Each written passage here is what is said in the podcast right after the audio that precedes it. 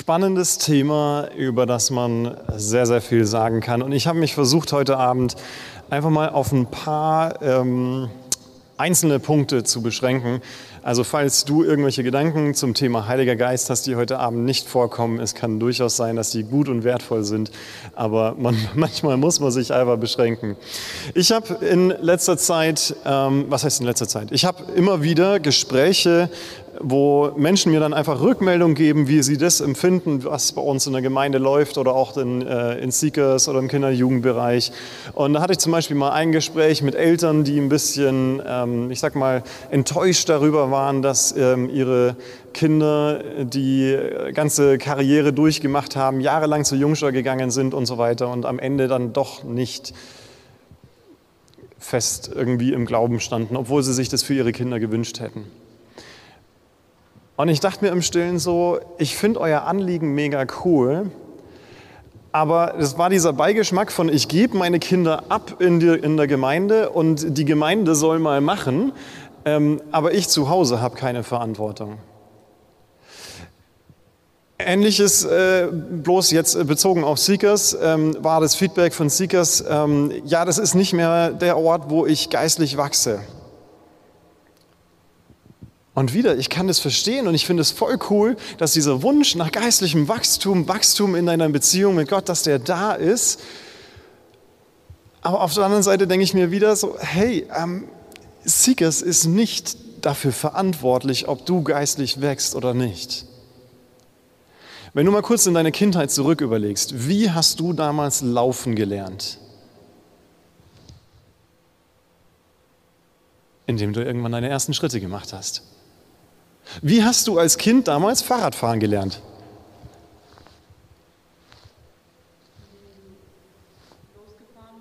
Genau, indem man Fahrrad gefahren ist.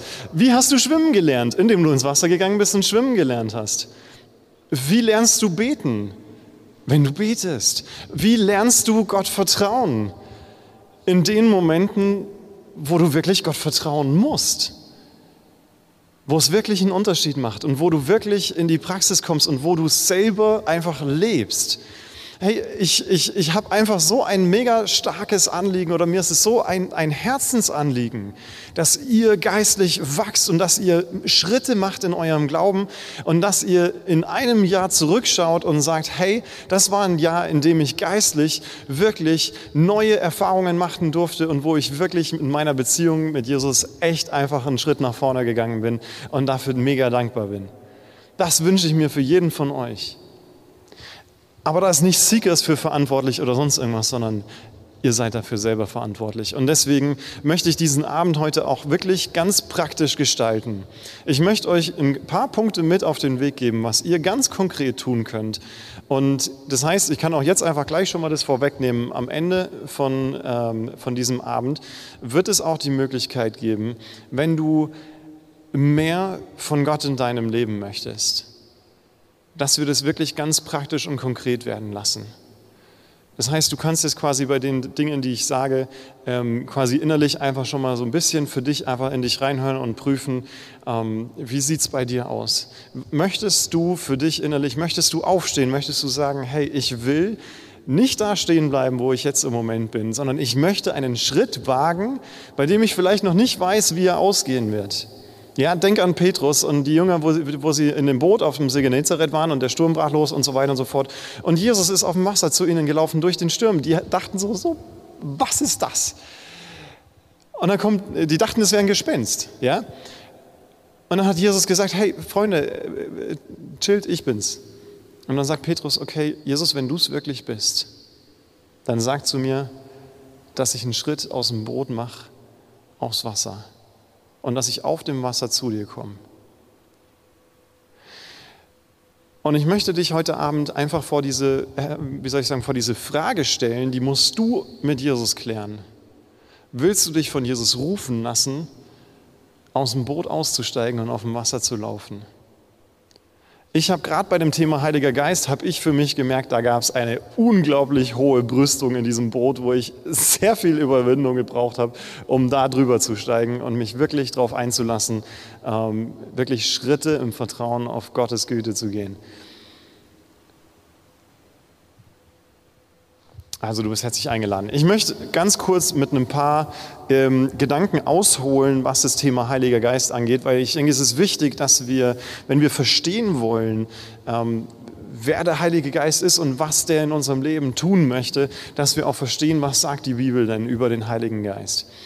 Ähm, ich möchte jetzt nicht ganz am Anfang äh, starten, sondern ein bisschen später in, in der Bibel. Und zwar... Ähm,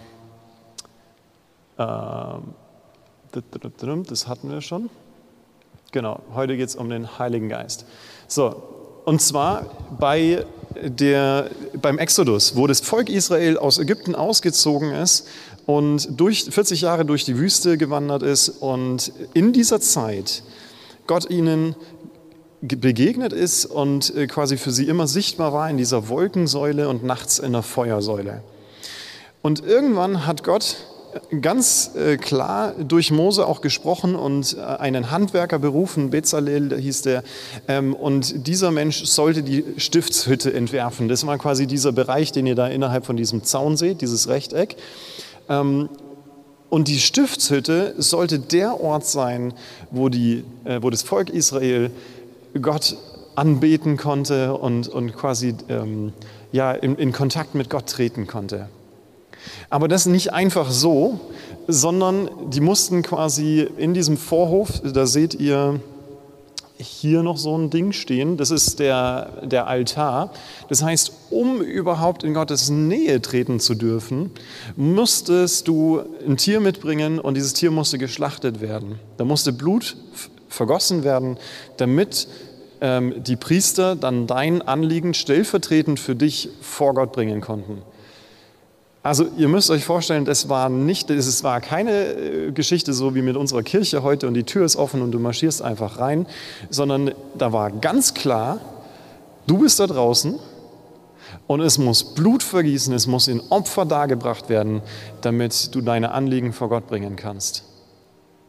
Und das auch nicht einfach so, sondern da musste ein Priester, der Priester musste sich genauso reinigen, da mussten genauso Opfer dargebracht werden und so weiter, diese Reinigungs Reinigungsrituale. Und dann durften die Priester in dieses, in dieses Zelt ähm, eintreten. Und das Zelt war auch nochmal zweigeteilt. Der vordere Teil war das Heiligtum und der hintere Teil war dann das sogenannte Allerheiligste. Und dort, so sagt man, war wirklich Gottes Gegenwart in seiner Heiligkeit in einer unfassbaren Transzendenz, die wir gar nicht mit Worten beschreiben können. Und nur der alleroberste Priester, der hohe Priester, nur der und auch nur ein einziges Mal im Jahr durfte der nach ganz ausführlichen Reinigungsritualen und Opfern und so weiter und so fort, durfte der ins Allerheiligste treten, um dort auf dem, äh, äh, äh, auf dem Heiligtum ähm, Opfer darzubringen, oder ich weiß ehrlich gesagt nicht mehr ganz genau, wie es war. Aber auf jeden Fall, der durfte nur an diesem einen einzigen, dem Versöhnungstag, Yom Kippur, falls ihr den Namen Yom Kippur mal gehört habt, nur an diesem einen Tag im Jahr durfte der rein. Und damit ihr euch vorstellen könnt, was für eine Ehrfurcht die vor Gott hatten und wie, wie, wie krass Gottes Heiligkeit da gegenwärtig war, ähm, die haben ähm, ist außerbiblische Überlieferung, aber die haben oft anscheinend dem Hohepriester ein Seil um den Knöchel gebunden, dass falls er es nicht überlebt, dass sie ihn wieder rausholen können. Krass, oder? Wenn Gott, Gottes Gegenwart so mächtig ist, dass du quasi damit rechnest, hey, wenn ich eine Sache irgendwie nicht ganz richtig hinkriege, dann bin ich weg. Gott in seiner Herrlichkeit war gegenwärtig in dem Allerheiligsten. Später, unter König David und dann seinem Sohn Salomo, wurde ja der Tempel in Jerusalem gebaut. Und ähm, auch dieser Tempel, es war ja dann quasi der Nachfolger von der Stiftshütte. Ähm, da ging es quasi vom, von diesen Opfergeschichten und so weiter, ging es da ähnlich zu. Die Priester mussten ähm, Opfer darbringen ähm, bevor sie da rein durften. Und ich finde es einfach sehr interessant, wie, wie die Einweihung von diesem Tempel beschrieben wird. Und zwar steht da in 1. Könige 8, ähm,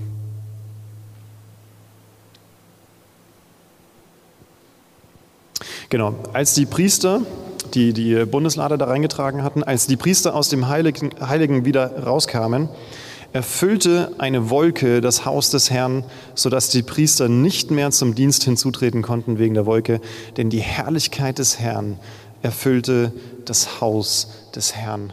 Und ich finde es so ein schönes Beispiel oder so ein schönes Bild, wie die Herrlichkeit des Herrn das Haus des Herrn erfüllt. Gott ist mit seiner Gegenwart so krass spürbar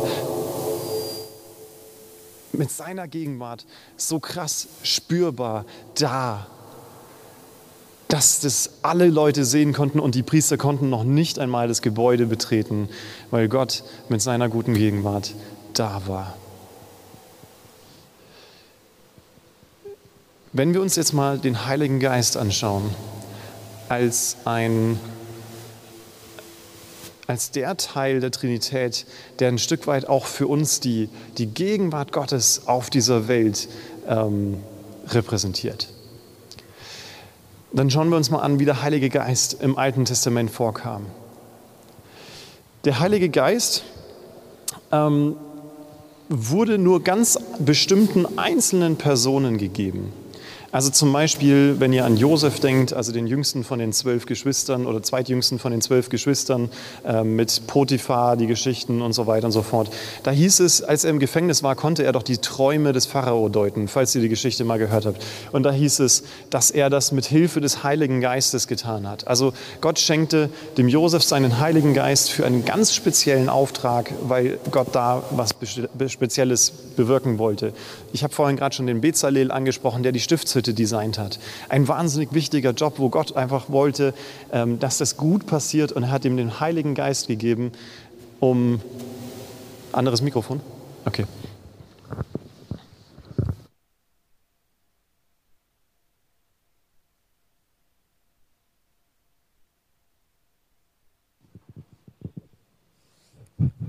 Gott hat ihm den Heiligen Geist gegeben, damit er diese Stiftshütte einfach gut gestalten konnte.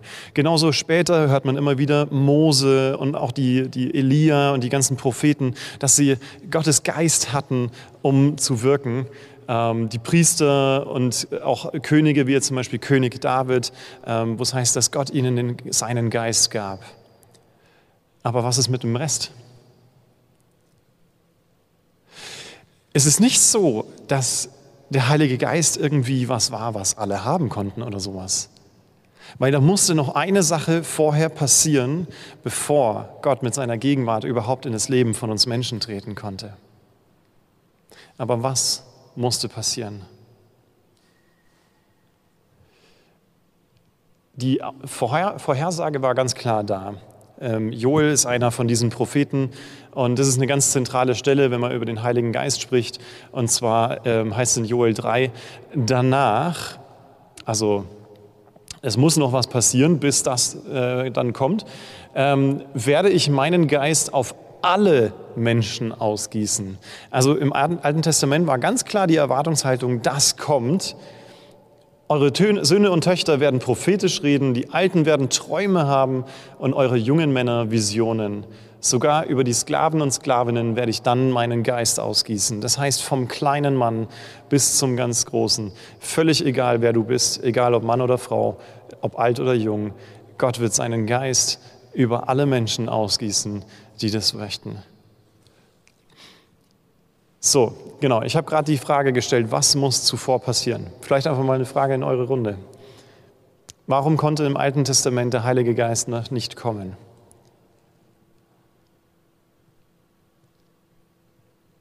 Was musste passieren? Es ist ein wichtiger geistlicher Punkt, den wir verstehen müssen, bevor wir darüber reden können, dass der Heilige Geist in unser Leben kommt. Was muss passieren?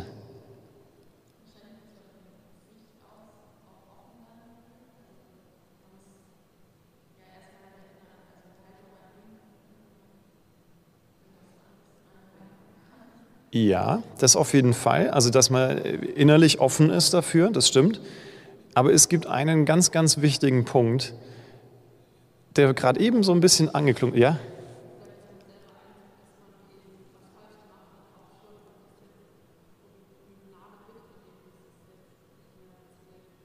Ja, ganz genau. Ganz genau. Ist gerade eben schon so ein bisschen angeklungen, deswegen habe ich auch das mit dem Tempel erzählt und dass quasi immer ein Opfer dargebracht werden musste, bevor die Menschen damals in die Gegenwart Gottes treten konnten. Es gibt Punkte in unserem Leben, die passen nicht zu Gottes Herrlichkeit und die passen nicht zu Gottes Heiligkeit. Und jeder von uns hat Schuld in, in seinem Leben. Und hey, das ist nicht so ein Punkt von jetzt der große christliche Zeigefinger. Du musst kein guter Mensch sein, um zu Gott kommen zu dürfen. Aber Gott musste einfach rein rechtlich diese Grundlage dafür schaffen, dass du in seine Gegenwart treten kannst. Und wir wissen, dass im Alten Testament diese Opfer, diese Tiere, die da dargebracht wurden, dass das den Menschen damals wenig gebracht hat, sondern das war nur ein, ein Vorschatten von dem Eigentlichen, was kommen musste. Und zwar das perfekte Opferlamm, das stirbt und hinwegträgt die Schuld der Welt.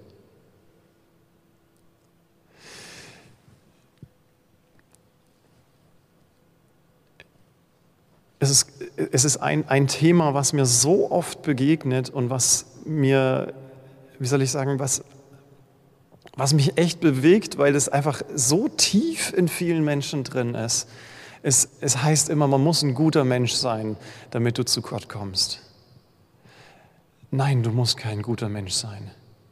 Das Einzige, was du brauchst, um zu Gott zu kommen, ist, dass du erkennst, dass da Fehler in deinem Leben sind.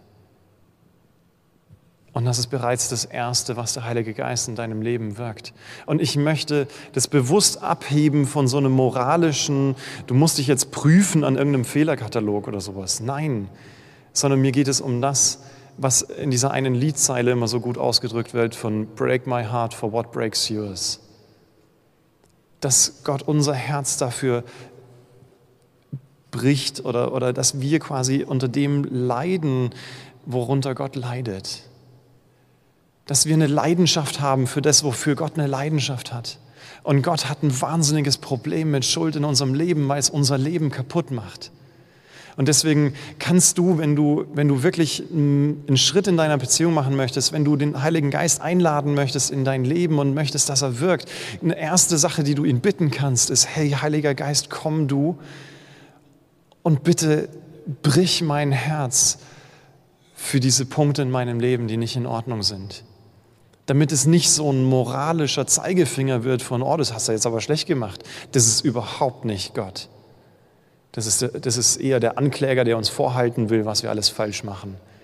Gott möchte uns die Punkte in unserem Leben deutlich machen, die nicht zu ihm passen, damit er sie uns abnehmen kann. Und das hat er genau am Kreuz getan. Und eine Sache, die in diesem Moment passiert ist, als Jesus am Kreuz gestorben ist, da ist im Tempel dieser Vorhang zerrissen. Das heißt, der Zugang zu Gott war frei durch das, was Jesus am Kreuz getan hat. Und jetzt spule ich ein bisschen vor. Jesus ist wieder auferstanden zu neuem Leben, in den Himmel aufgefahren. Und bevor er in den Himmel aufgefahren hat, hat er noch eine Sache zu den Jüngern gesagt. Ihr werdet nicht alleine sein, sondern ich komme. Ich schicke euch einen Tröster, der bei euch sein wird.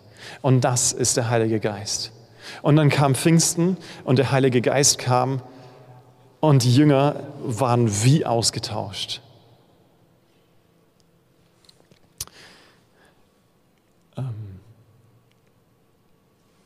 Genau.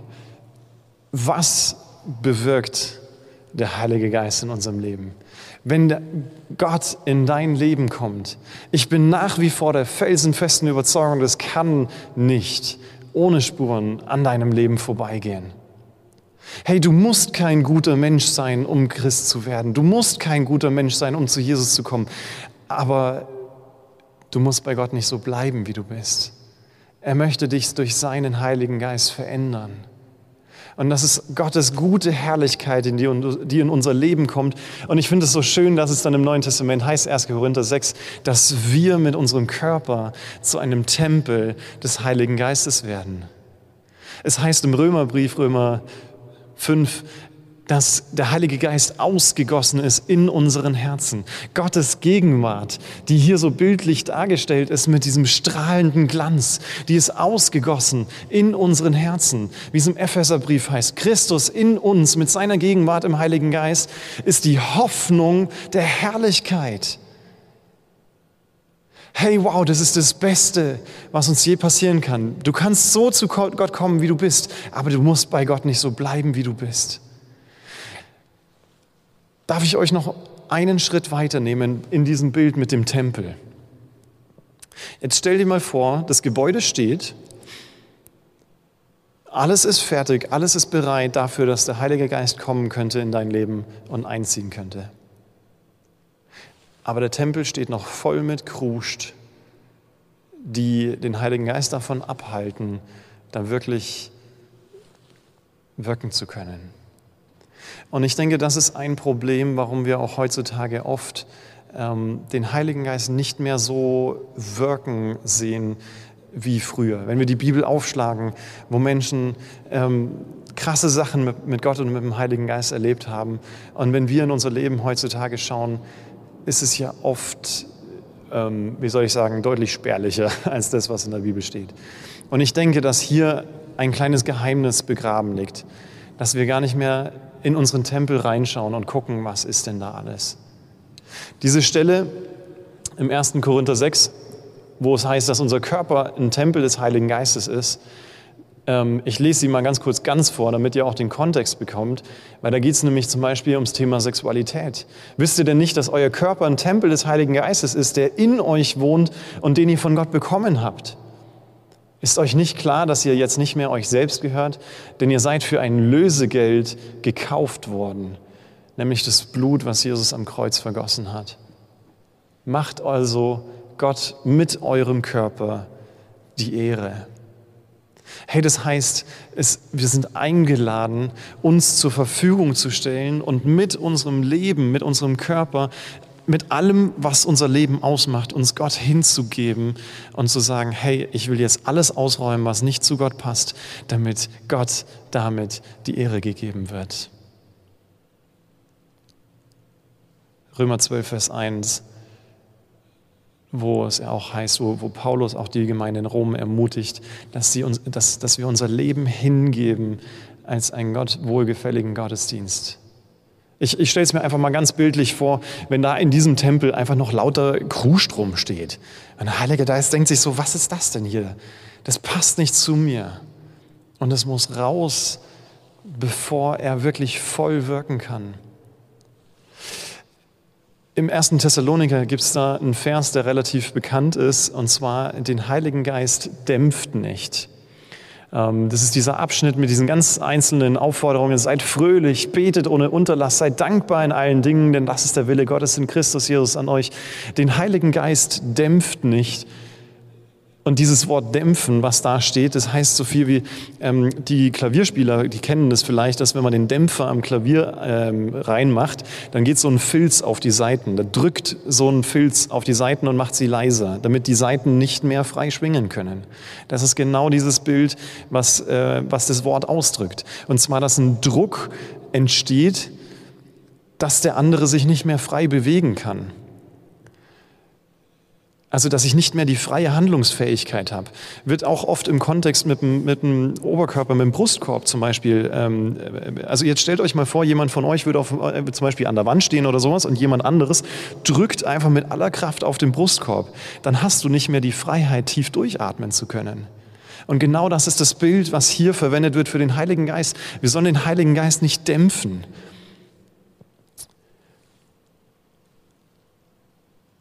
Wir sollen ihm Freiraum geben, wirken zu können. Vielleicht erinnert ihr euch noch an diese Folie, die ich auf der Seekers Freizeit gezeigt habe, wo es um die Früchte des Heiligen Geistes ging, wo, wo ich quasi gesagt habe, hey, ähm, lasst uns doch den Heiligen Geist wirken in unserem Leben. Deswegen ist diese Stelle in Galater 5 auch ganz zentral, aber ich will jetzt heute nicht drauf eingehen. Das haben wir im August besprochen.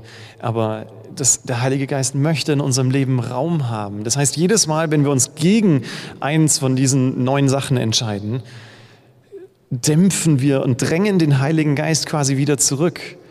Und dann kann er uns nicht als seinen Tempel gebrauchen, dann kann er nicht in unserem Leben sein gutes Werk wirken.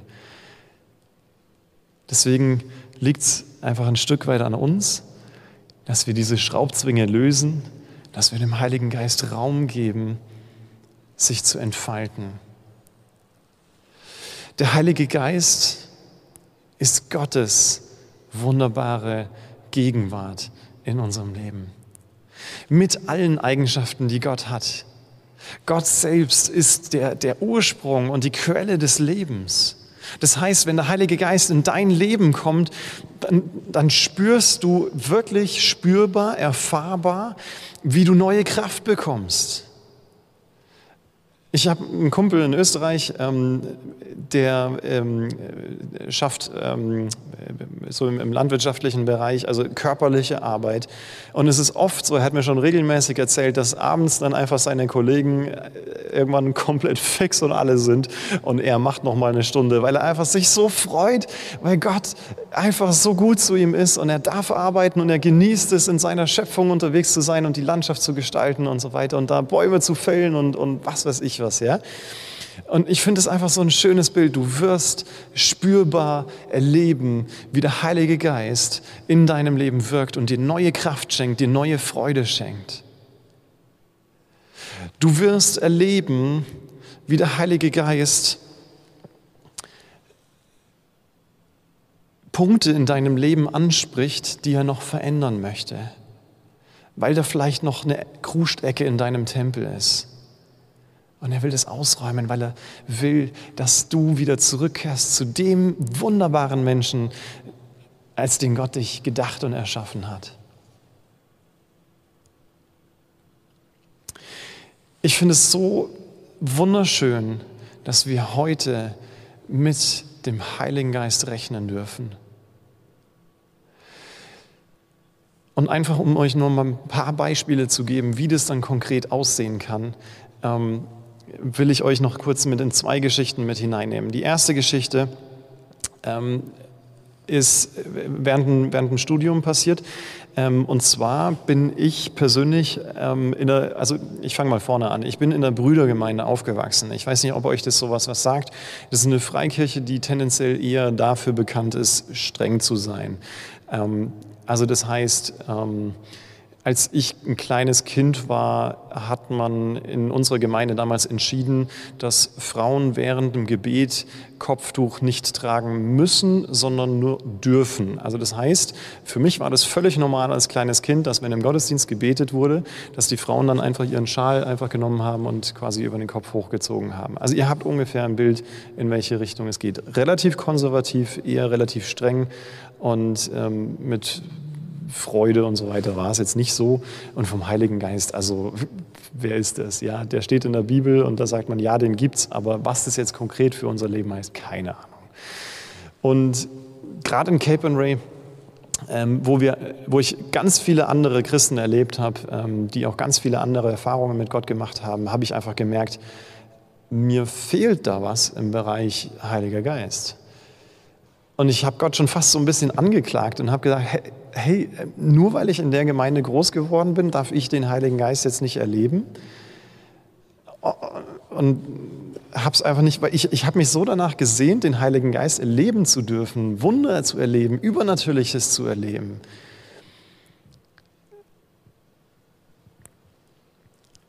Und es ist halt nie passiert. Und dieser Wunsch war da und ich finde es wunderbar, dass Gott uns in seinem Wort sagt, wenn wir uns was, äh, wenn, was, wenn wir zu ihm kommen und was wirklich ernst meinen, dann verspricht er uns, dass er uns erhören wird. Das finde ich eine wunderbare Zusage. Und äh, ich habe immer wieder dafür gebetet, dass ich Gott ähm, doch wirklich einfach auch erleben darf. Und äh, die Jahre vergingen, ähm, beziehungsweise ungefähr ein Jahr verging. Ich war inzwischen Zeit in Adelshofen Und wir hatten in Adelshofen hatten wir manchmal Gebetstage. Das waren quasi stille Tage, wo wir als ganze Hausgemeinschaft, wir haben ja alle auf einem Gelände gewohnt, und ähm, wo wir quasi alle Leute, die auf diesem Gelände gewohnt haben, wir haben quasi den kompletten Tag einfach in Stille verbracht. Wir morgens gab es noch so eine kleine Andacht, einen kleinen gemeinsamen Start und dann war Stille inklusive Mittagessen, da saß man einfach still nebeneinander, war richtig witzig, bis ähm, dann abends äh, zum Abendessen und dann gab es einen Tagesabschluss und dann durfte man quasi wieder reden. So, ich habe diesen stille Tag für mich dazu genutzt, um ein paar Themen äh, mit Gott so ein bisschen aufzuräumen, weil da ist einfach einiges schiefgelaufen in der Zeit, ähm, was ich einfach ziemlich blöd fand. Und mich hat es einfach belastet. Und ich, ja, ich hatte auch einfach ein schlechtes Gewissen und ich habe einfach gemerkt, es ist wie Sand im Getriebe für meine Beziehung mit Gott. Und ich bin einfach raus auf die Felder, ähm, habe mich dann irgendwo auf dem Feld auf so einer leichten Anhöhe, wo man so ein bisschen zum Nachbardorf rüberschauen konnte, war richtig schön, ähm, habe ich mich dann auf so eine Bank gesetzt und ähm, habe vor Gott einfach mein Herz ausgeschüttet und habe ihm einfach, einfach die ganzen Sachen mal gesagt, die alle scheiße gelaufen sind und wo ich es einfach es richtig hätte machen können, aber ich habe es verkackt und habe es wieder falsch gemacht und so weiter. Es hat mich einfach genervt. Und ich ähm, habe in meiner Hosentasche gekruscht, hatte noch so einen klitzekleinen Zettel, hatte ich noch irgendwo gefunden und habe einfach die ganzen Sachen, die mich einfach belastet haben, ich habe sie alle, alle aufgeschrieben und habe sie vor Gott gebracht. Und ich habe gesagt, Gott, bitte vergib mir.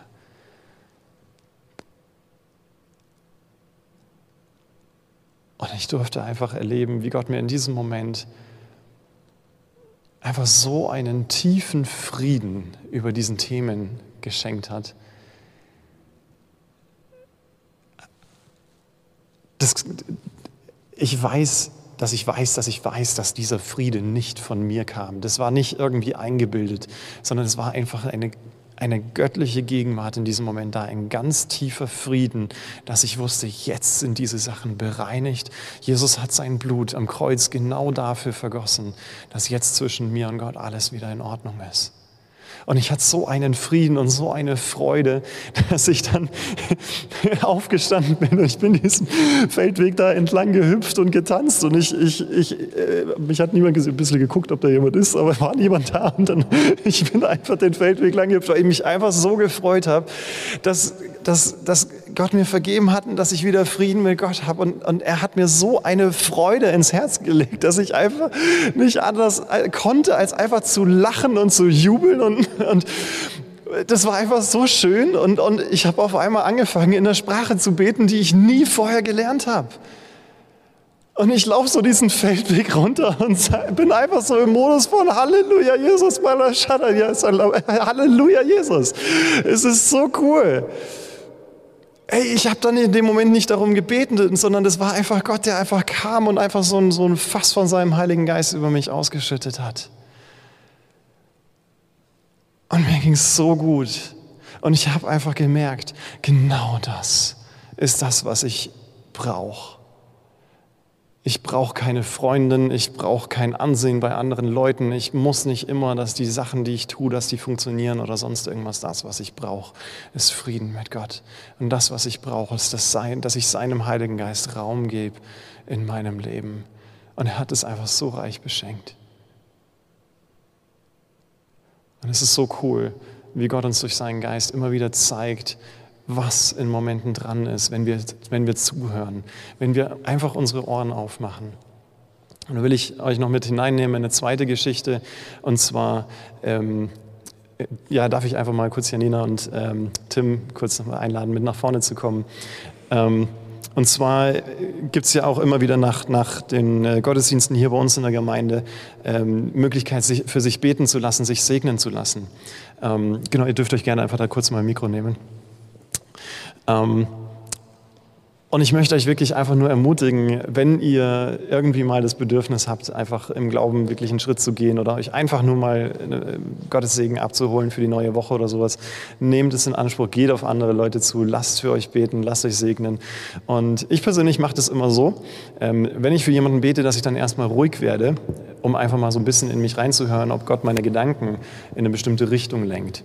Weil der Heilige Geist kann nämlich unsere Gedanken auch lenken und da möchte ich auch wirklich bewusst quasi dem Raum geben. So. Und ähm, Janina, vielleicht magst du mal ganz kurz erklären, ähm, in welchem Setting waren wir, was ist passiert? Ähm, also das hat alles auch oh Gott, auf dem Allgäu Castle angefangen. Ähm, genau, und zwar am letzten Abend, also der Sonntag, der, da gibt es ja immer ähm, einen Gottesdienst mit einer eher emotionalen Predigt, würde ich sagen, ähm, wo es halt einfach darum geht, Ja zu Jesus zu sagen. Und ähm, in der Mitarbeiterbesprechung an dem Tag kam halt wie jedes Jahr die Frage auf, ähm, wer sich fürs Segnungsteam bereitstellt. Und da hat es irgendwie schon angefangen, dass ich so, also ich war die letzten Jahre nie im Segnungsteam, obwohl ich es immer richtig cool fand, da dabei sein, oder halt, ich wollte immer dabei sein, aber ich war es nie, weil ich immer das Gefühl hatte, ich werde anderweitig gebraucht. Und dieses Jahr ähm, habe ich mich eigentlich schon damit abgefunden, dass ich ähm, da gar nicht mich melden werde. Und dann hat auf einmal eine Stimme in meinem Kopf gesagt, so, du meldest dich jetzt, du nimmst an dem Segnungsteam teil. Und ich war so, okay, dann melde ich mich halt mal.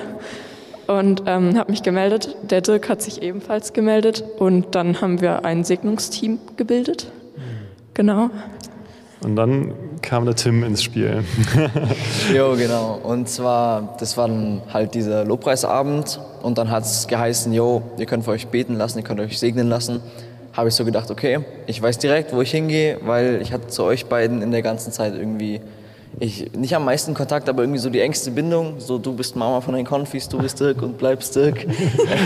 genau, ähm, dann bin ich zu euch da hingegangen und ja, du hast dann die Sache gesagt mit mal kurz stille sein und einkehren, dass ja. der Heilige Geist mal unsere Gedanken so ein bisschen lenkt. Und das hat er in der Tat gemacht. Ich hatte in meinem Kopf ein Bild von einem Baum. Und ich dachte mir so, was? Ein Baum. Okay. Und ich dachte mir so, hä? Ich habe es nicht, ich habe es einfach nicht kapiert und dachte mir so, okay, ich, ich sag jetzt mal nichts. Ja, äh, ich hatte auch ein Bild im Kopf und ich habe das dann auch ausgesprochen und es war irgendwie ein Waldweg und dann hat da so eine Stelle in dem Wald hat da irgendwie geleuchtet und ich habe es auch gar nicht gecheckt, was da jetzt, warum ich dieses Bild habe. Aber ich dachte mir so, hm, ich, ich spreche es einfach mal aus. Vielleicht kann Tim damit ja irgendwas anfangen. Ja, auf jeden Fall hatte ich auch ein Bild im Kopf von einem, ja, Kiesweg, nichts draußen rum und am Ende so ein Licht. Ich hab so gedacht, ja lol, danke dafür, Digga. Was soll ich jetzt damit anfangen? Und dann hat Dirk ja weitergemacht. Und dann habe ich gesagt, Leute, ich hab, musste gerade an einen Baum denken. Er hatte den Kiesweg mit Licht am Weg und Janina hatte den Weg durch einen Wald mit Licht am Ende. Und in dem Moment haben wir einfach alle drei einfach voll krass gemerkt, okay, da hat jetzt der Heilige Geist einfach jedem von uns quasi wie so ein Puzzlestück von diesem Bild gegeben. Und es alle drei kamen dann zusammen. Aber nicht genug. Dies, ähm, jetzt sind wir Konfi-Freizeit, alles Ried. Ah, Oder hast du vorher noch was? Ja. Ja.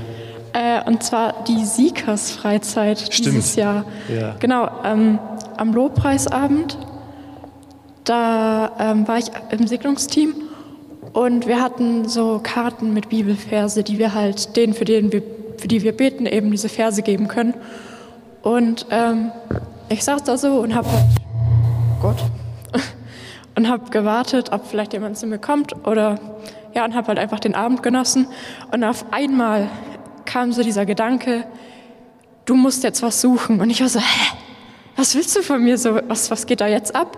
Und dann, keine Ahnung, habe ich, ohne irgendwie nachzudenken, ich wusste gar nicht, was ich tue.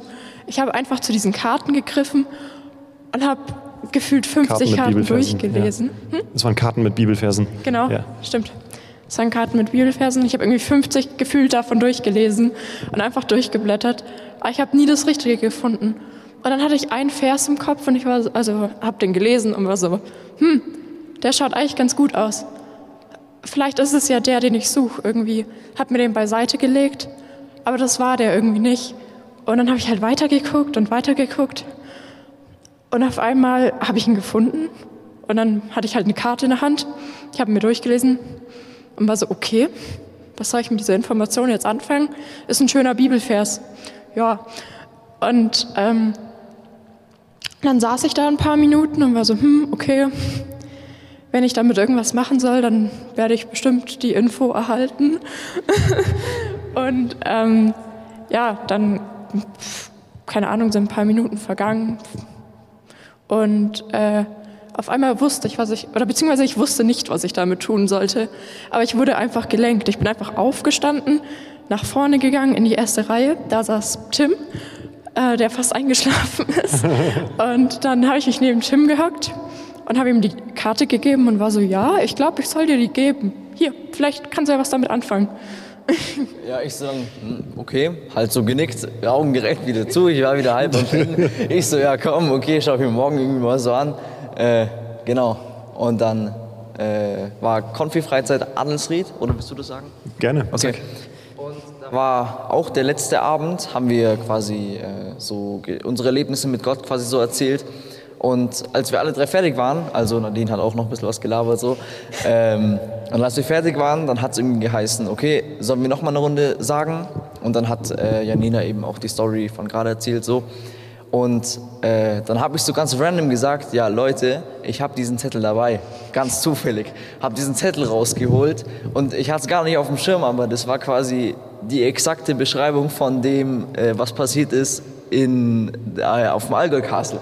Also der Bibelvers war quasi genau dieser Waldweg mit diesem Mit dem Licht. Licht. Ja. ja, also.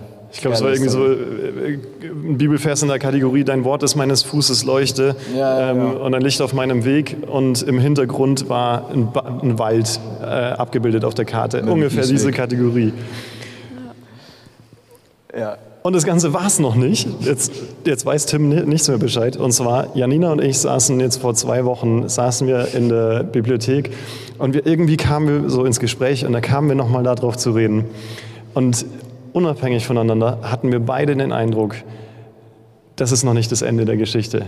Dass diese, diese, dieser Weg der, oder diese, dieses Bild, das wird noch irgendwie weitergehen oder das wird sich irgendwie noch ähm, ich denke, Gott hat da noch irgendwas mit vor. Und das wollte ich dir einfach zusprechen.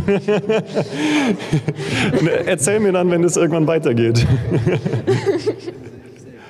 Also, ich weiß nicht, wie du es erlebt hast oder wie ihr das erlebt habt, aber es ist einfach total schön, einfach zu merken, wie, wie Gott einen einfach einsetzt als so kleine Puzzlestücke von einem großen Ganzen.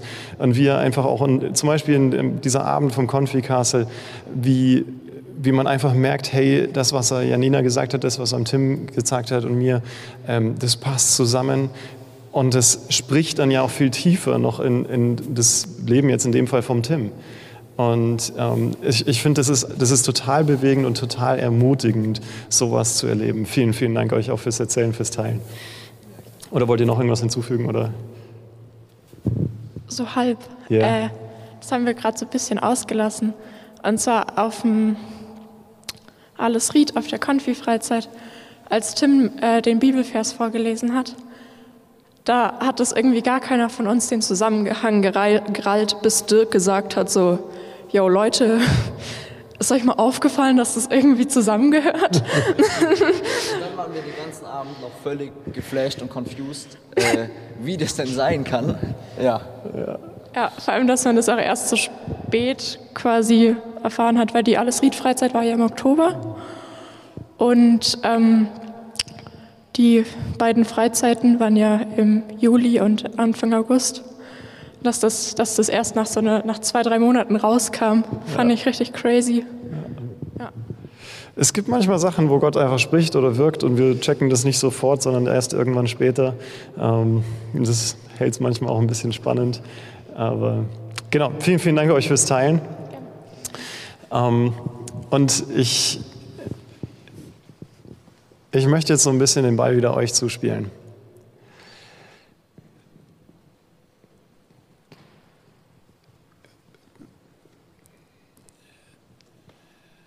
Ich weiß nicht, wie es dir geht. Ich persönlich muss sagen, ich, ich, ich kann nicht genug von Gott in meinem Leben haben. Und ich weiß, ich bin wahrlich nicht perfekt und ich habe meine Fehler und ich bin so dankbar, dass Gott mich immer wieder neu annimmt und dass er mir immer wieder neu seinen Geist schenkt. Aber ich möchte dir heute Abend diese Frage stellen. Wie sieht es mit dir aus, mit Gott? Willst du dich einlassen auf diesen Schritt über die Brüstung vom Boot raus aufs Wasser? Ich bin jemand, der sehr intellektuell tickt und ich muss Dinge verstehen, bevor ich sie glauben kann.